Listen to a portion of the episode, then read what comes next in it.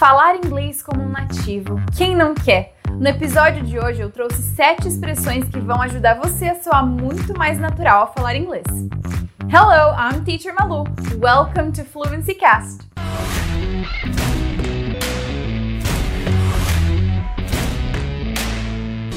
Bom, sendo professora de inglês, eu sinto que meus alunos, pessoas que estão ao meu redor, acabam usando as mesmas palavras, as mesmas frases, as mesmas estruturas sempre e sempre. E eu ouço bastante, ah, eu quero ser fluente, eu quero falar como um nativo. Mas para fazer isso, a gente precisa sair dessa zona de conforto, que a gente está bastante acostumado de usar as mesmas palavras e as mesmas expressões e realmente nos colocar dentro do mundo do falante do dia a dia e conseguir usar coisas novas. Assim a gente amplia o nosso vocabulário e realmente se sente um falante da língua inglesa. E é por isso que eu separei sete expressões super interessantes para a gente usar no dia a dia em diversas situações. Vamos lá? The first one is I couldn't care less, que significa eu não poderia me importar menos, ou eu não me importo. I couldn't care less. Então, se você quer ser um pouquinho mais ácido, você pode virar para aquela pessoa que tá te irritando e falar: ai, não importo, I couldn't care less. A próxima expressão é to throw shade at someone.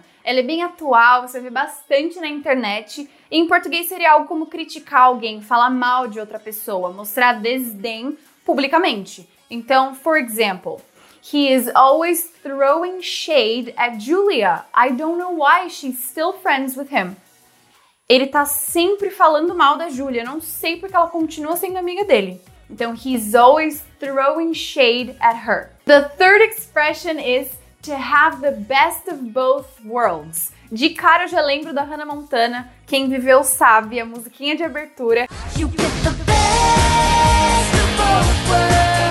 Porque ela é uma garota normal, só que ela ainda assim consegue ser uma pop star. Ela tem o melhor dos dois mundos. Então, she has the best of both worlds. A quarta expressão é to see eye to eye on something, que significa concordar. Literalmente seria olhar olho no olho. Só que quando você está usando ela como uma expressão, ela é concordar com alguém. Então, for example, I like him. We almost always see eye to eye. Eu gosto dele, a gente quase sempre concorda. We almost always see eye to eye. Agora, se você quiser usar essa expressão para discordar, pode também. É só colocar um don't. Então, viraria um disagree, discordar. We don't see eye to eye. Nós não concordamos. We don't see eye to eye.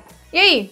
When was the last time you didn't see eye to eye on something with someone? A próxima expressão de número 5 é muito versátil, você pode usar em várias situações, desde situações mais corriqueiras informais até situações um pouquinho mais formais, e ela é I can live with that, que significaria algo como: ah, tá bom, eu posso viver com isso, não é exatamente o que eu queria, mas dá pro gasto. Então, por exemplo, imagina que você está conhecendo uma pessoa, você pergunta dos gostos dela e ela fala que prefere Pepsi em vez de Coca-Cola. E aí você fala, oh my god, ok, I can live with that.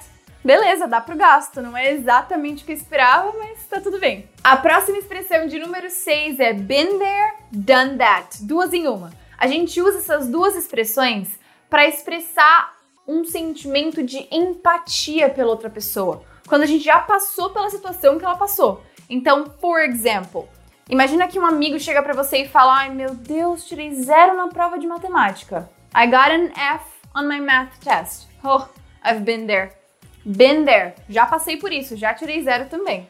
Agora, o done that você vai usar não para mostrar que você já passou por alguma coisa. Você vai mostrar que você já fez algo.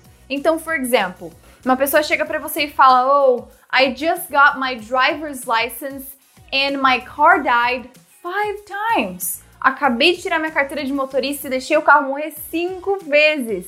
Você pode falar, oh, done that. Já fiz isso várias vezes.